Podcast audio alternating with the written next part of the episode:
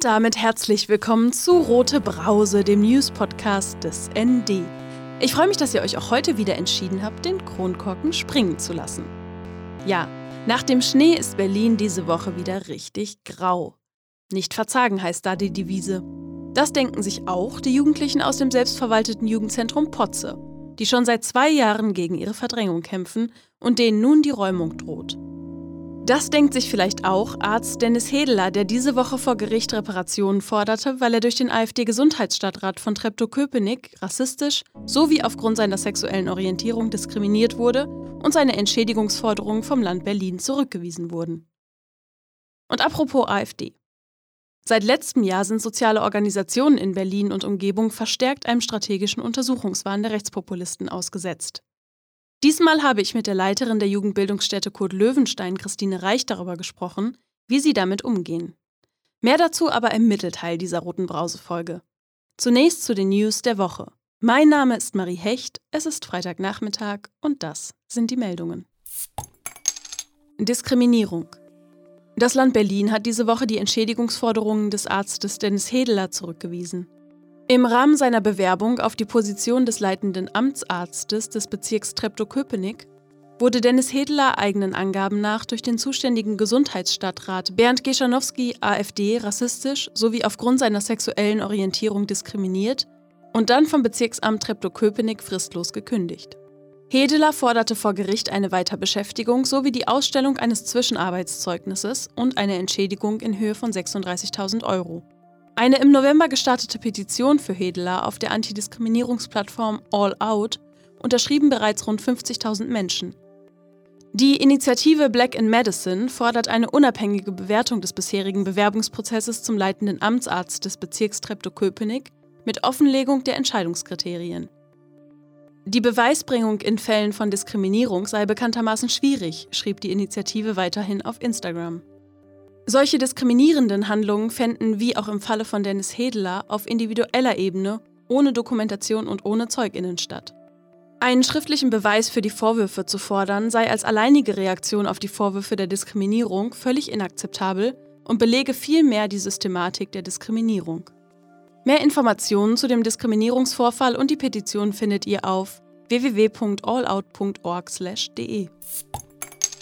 Jugendzentrum Tempelhof Schönebergs Bezirksjugendstadtrat Oliver Schwork, SPD, hat diese Woche die Räumungsmaßnahmen für das selbstverwaltete Jugendzentrum Potze eingeleitet. Zuvor hatte er den Jugendlichen der Potze einen neuen Standort angeboten. Einen Saal im Rockhaus in Lichtenberg. Die Jugendlichen wollen sich allerdings nicht aus der Innenstadt verdrängen lassen. Der vorgeschlagene Ort sei zu weit entfernt von ihrem aktuellen Standort in Schöneberg, zudem seien die Räumlichkeiten zu klein.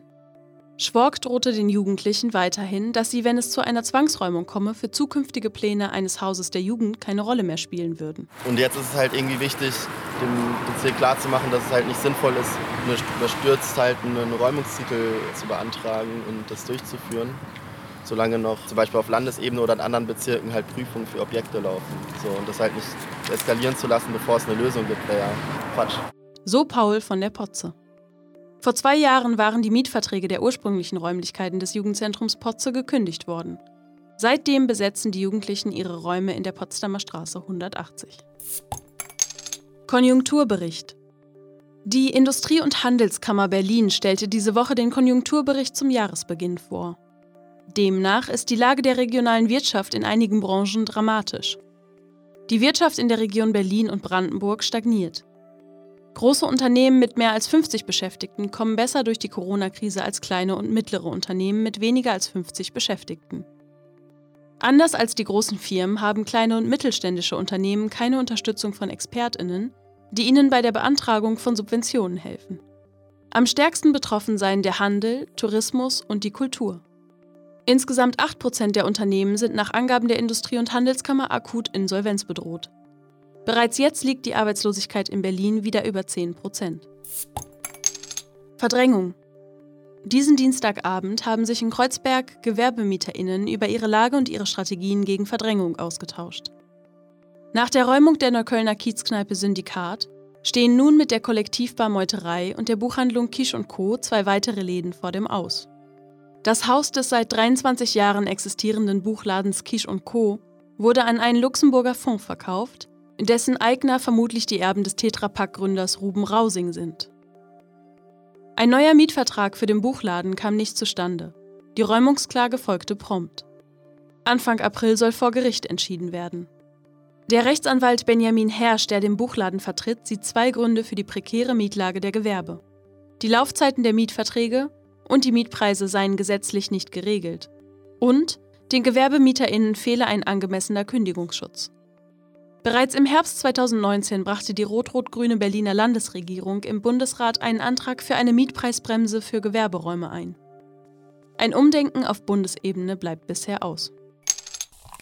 Ihr hört die rote Brause und das waren die Wochenmeldungen aus linker Perspektive. Seit letztem Jahr sind soziale Organisationen in Berlin und Umgebung verstärkt einem strategischen Untersuchungswahn der AfD ausgesetzt. Dazu kommt eine öffentliche Diffamierung. Davon kann auch Christine Reich ein Lied singen. Sie ist Geschäftsführerin der Jugendbildungsstätte Kurt Löwenstein in Werfuhl. Um mehr darüber zu erfahren, wie die Jugendbildungsstätte mit den wachsenden Attacken umgeht und was sie anderen Einrichtungen empfiehlt, bin ich nach Brandenburg gefahren. Also mein Name ist Christine Reich, ich bin Geschäftsführerin der Jugendbildungsstätte Kurt Löwenstein, war vorher hier jahrelang pädagogische Leiterin. Von daher kenne ich das Haus jetzt seit ähm, 97. Außerschulische politische Bildungsarbeit machen wir schon seit 75. Also wir sind auch Einrichtung des Landes Berlin, sind aber auch Einrichtung des Landes Brandenburg. Und die politische Ausrichtung ist ganz klar. Wir kommen aus der Arbeiterinnen-Jugendbewegung, also den Kinder- und Jugendverband gibt es schon sehr, sehr lange. Die Falken, ein bundesweit tätiger Kinder- und Jugendverband. Wichtig war eben auch politische Bildung oder auch außerschulische Bildung ja, attraktiv zu machen, zur Verfügung zu stellen für Kinder und Jugendliche, die sonst nicht so von der Muse der Bildung geküsst sind, die eben auch dazu zu bewegen, vor allen Dingen ihre Interessen zur Formulierung, diese auch zu vertreten, früh an eine Mitbestimmung, eine Mitgestaltung auch anzuregen in dieser Gesellschaft, weil Kinder und Jugendliche ja auch nicht so gehört werden. Wir gucken sehr, dass wir das mit unseren ähm, teilnehmenden Jugendlichen gestalten, weil an ihnen vorbei wäre es schwierig und regen das genauso an, eine Meinung zu bilden, ein Urteil zu bilden, ja, sich mit Sachen in der Welt auseinanderzusetzen, sich selber da drin zu verorten, auch eine ja, eigene Orientierung irgendwo zu bekommen und das eigentlich umzusetzen, in zu sagen, so wollen wir es vielleicht nicht, wir wollen es anders und wie anders dann auch schon Utopien auch zu spinnen, auch Handlungsmöglichkeiten ja aufzuzeigen, aber das immer ganz klar mit den Teilnehmenden zusammen. Es ist ihr Weg und nicht unser, das ist für uns ganz wichtig. Wir sind die Unterstützer und nicht die Macher. Also die Schulen kennen uns gut, weil das einfach so die Kooperationspartner ist. Klar, die Stadt Werneuchen kennt uns auch. Hier der Landkreis Barnim, der Landkreis Märkisch-Oderland, wo wir so dazwischen, sag ich mal, wohnen, sind wir schon bekannt. Trotzdem finde ich, könnte es noch mehr sein. Also man reimt sich so immer so ein bisschen was über uns zusammen, wer wir sind und was wir machen. So dass wir zum Beispiel der SPD angehören, was nicht stimmt. Wir sind ganz klar Träger der Jugendhilfe, wir sind parteiunabhängig.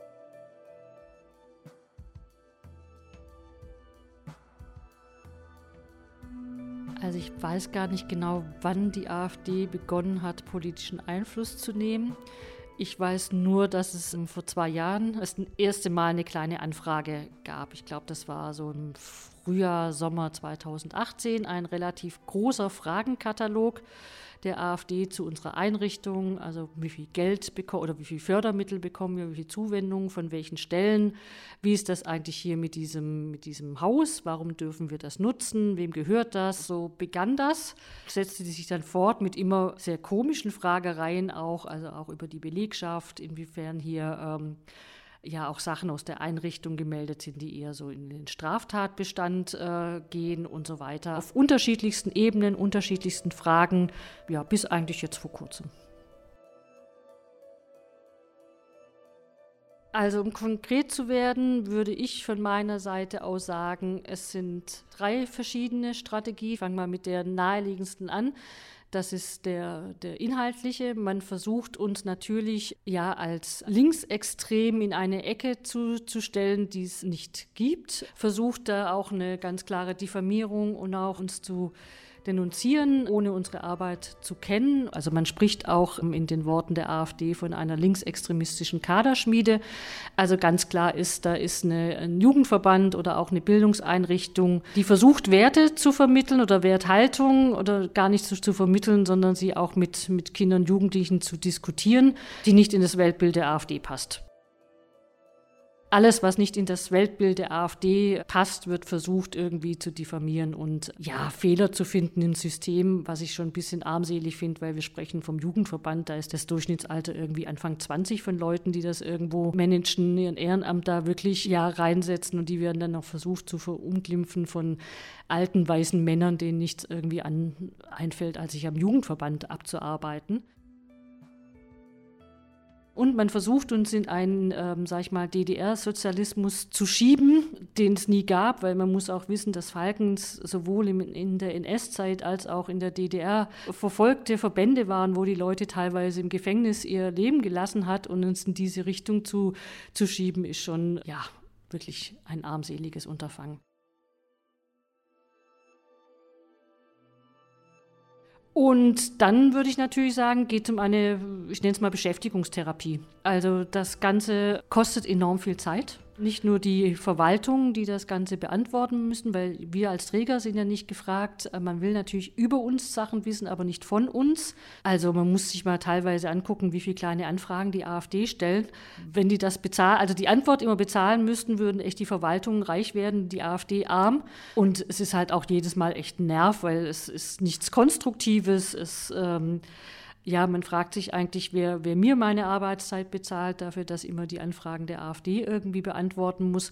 Und es ist ja auch keine inhaltliche Auseinandersetzung. Also es geht, wie gesagt, weder um was Zielführendes, noch um was Konstruktives, noch irgendwie um eine inhaltliche Debatte, sondern es geht eigentlich wirklich nur um, um ja, um Zerstörung, um Unterstellung, um Diffamierung.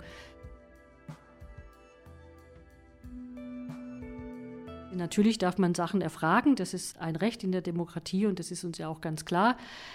Aber man fragt doch bitte dann, wenn man Sachen auch wissen will und nicht, wenn es eigentlich nur darum geht, irgendwelche Verstrickungen einzuunterstellen. Also da sehe ich so ein paar, paar Anknüpfungspunkte, klar, uns, uns mundtot zu machen, uns einschüchtern, viel Arbeitszeit zu klauen und natürlich uns als ja, politischer Gegner sich nicht politisch auseinanderzusetzen, sondern auf eine ganz armselige Art und Weise. Ja, ich denke auch schon, dass es natürlich ein Angriff ist auf verschiedene demokratische ähm, Institutionen, um auch ganz klar darauf vorzubereiten, wo sich jeder ausmalen kann, wenn wir erstmal mehr Macht haben, ja, dann würden wir so Einrichtungen wie euch auch verbieten, klein machen, das Geld entziehen und so weiter. Also das ist schon so eine, so eine versteckte Ankündigung, was eigentlich alles passieren würde, wenn ja noch mehr Leute auf die Idee kommen, die AfD zu wählen, sage ich mal.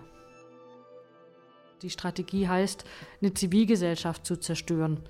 Und das ist auch das, wo ich echt nur sagen kann, Vorsicht und auch, auch mahnen möchte, das einfach nicht so leichtfertig ja, wegzuwerfen, weil, also das sieht man auch in anderen Ländern, was ähm, Deutschland hat, allein an Jugendhilfeträger und an außerschulische Bildung und Jugendverbänden und Vereinen. Das ist schon super gut für eine Gesellschaft das versucht die AfD zu zerstören. Und deswegen, denke ich, muss man da sehr wachsam sein und deswegen müssen auch die Träger untereinander sich darüber austauschen. Man muss das schon auch öffentlich machen, dass man auch sieht, es gibt eine Solidarität, du bist nicht alleine, das ist nicht, weil deine Einrichtung besonders ja, ich sag mal, doof ist oder besonders schlecht arbeitet, ganz im Gegenteil, sondern es ist eine Strategie. Alle ja, Leute, die demokratisch denken und denen es auch wichtig ist, dass es ähm, sowas für Kinder und Jugendliche gibt, denen möchte ich auf jeden Fall ganz klar sagen, hier passt auf. Und von daher ja auch ganz klar die Warnung, da einfach wachsam zu sein und sich auch ja Unterstützerinnen zu holen. Da muss man zusammenarbeiten, weil das darf einfach nicht passieren, dass man versucht, hier eine Zivilgesellschaft auszuhebeln.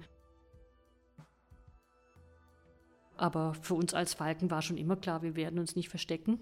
Und das erwarten wir auch von unseren Kindern und Jugendlichen, dass sie zu ihrer Meinung stehen. Also werden wir den, das genauso nicht machen, dass wir uns klein machen lassen.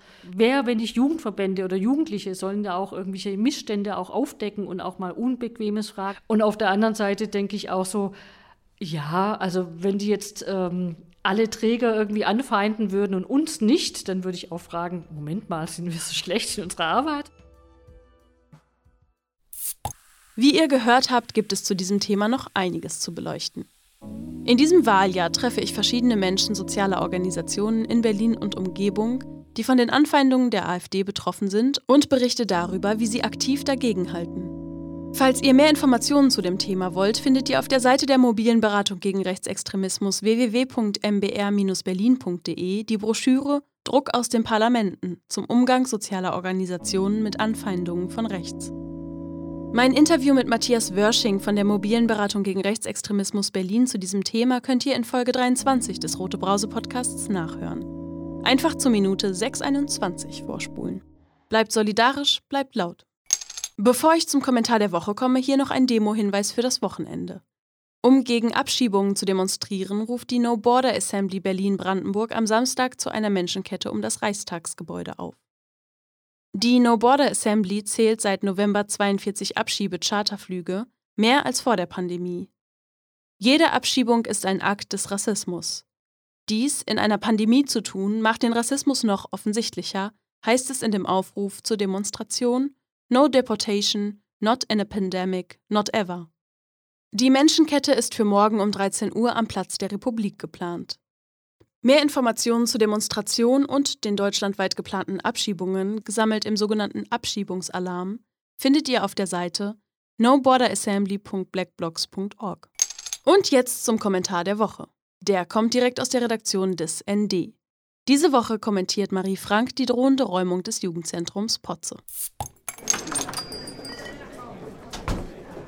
Linke Freiräume erhalten. Berlin hat die Menschen schon immer mit seiner widerständigen Art fasziniert. Nicht wenige fühlen sich genau deswegen hier heimisch. Es gibt Raum für Unangepasstes, für Rebellion. Manchmal weht sogar ein Hauch von Revolution durch die Hauptstadt. Was für die Stadt gilt, gilt für ihre Jugend umso mehr. Sie braucht Freiräume, um sich auszuprobieren. Mehr noch als die Erwachsenen, die oft zu wissen meinen, wer oder was sie eigentlich sein wollen. Umso schlimmer ist es für junge Menschen, wenn diese Freiräume mehr und mehr verschwinden und Investoreninteressen zum Opfer fallen. Die Potze kämpft seit nunmehr zwei Jahren erbittert um diese Freiräume. Dass sich das älteste Jugendzentrum Berlins dabei nicht mit halbgaren Kompromissen zufrieden gibt, ist bei Autonomen nicht anders zu erwarten. Mensch bietet einer fünfköpfigen Familie auch keine Einzimmerwohnung an, kommentiert eines der Kollektivmitglieder das Ersatzangebot von SPD-Jugendstadtrat Oliver Schwork. Das mögen manche rotzfrech finden, Dreist ist allerdings auch das Friss- oder Stirb-Ultimatum des Jugendstadtrats. Entweder ihr nehmt diesen sehr viel kleineren Raum außerhalb des Berliner S-Bahn-Rings oder wir lassen euch räumen und eine Zukunft im Haus der Jugend könnt ihr dann auch vergessen. Das ist keine Pädagogik, sondern autoritäres Machtgebaren. Nun haben die SozialdemokratInnen ihren rebellischen Geist schon vor langer Zeit verloren und ihren revolutionären Anspruch noch sehr viel länger. Es verwundert daher nicht, dass der SPD-Jugendstadtrat nicht gemeinsam mit den Jugendlichen für mehr Freiräume kämpft, sondern ihnen gleich die Staatsmacht auf den Hals hetzen will, wenn sie nicht spuren. Vom SPD-Innensenator ist auch nicht mehr zu erwarten. Zumindest hatte er mit Zwangsräumung von jahrzehntelang gewachsenen linken Projekten in der Vergangenheit kein Problem. Zumal sich die neue SPD-Chefin Franziska Giffey als Law-and-Order-Politikerin inszeniert. Für Linke und Grüne kommt eine gewaltsame Räumung von Jugendlichen mitten im Wahlkampf hingegen zur Unzeit. Es wird sich zeigen, wem diese Stadt wirklich gehört. Das waren die sprudelig-spritzigen Brausen-News dieser Woche. Aus Berlin, aus linker Perspektive. Rote Brause, der News-Podcast des ND von und mit Marie Hecht. Jeden Freitagnachmittag. Aktuelle Meldungen findet ihr wie immer täglich im Blatt oder auf dasnd.de. Alle Folgen vom Rote Brause Podcast findet ihr überall dort, wo es Podcasts gibt und unter dasnd.de/slash rotebrause. Und nicht vergessen, abonnieren, informieren, weitersagen. Folgt der Roten Brause auf Spotify oder abonniert sie im Apple Podcast. Ich mache jetzt Feierabend. Prost!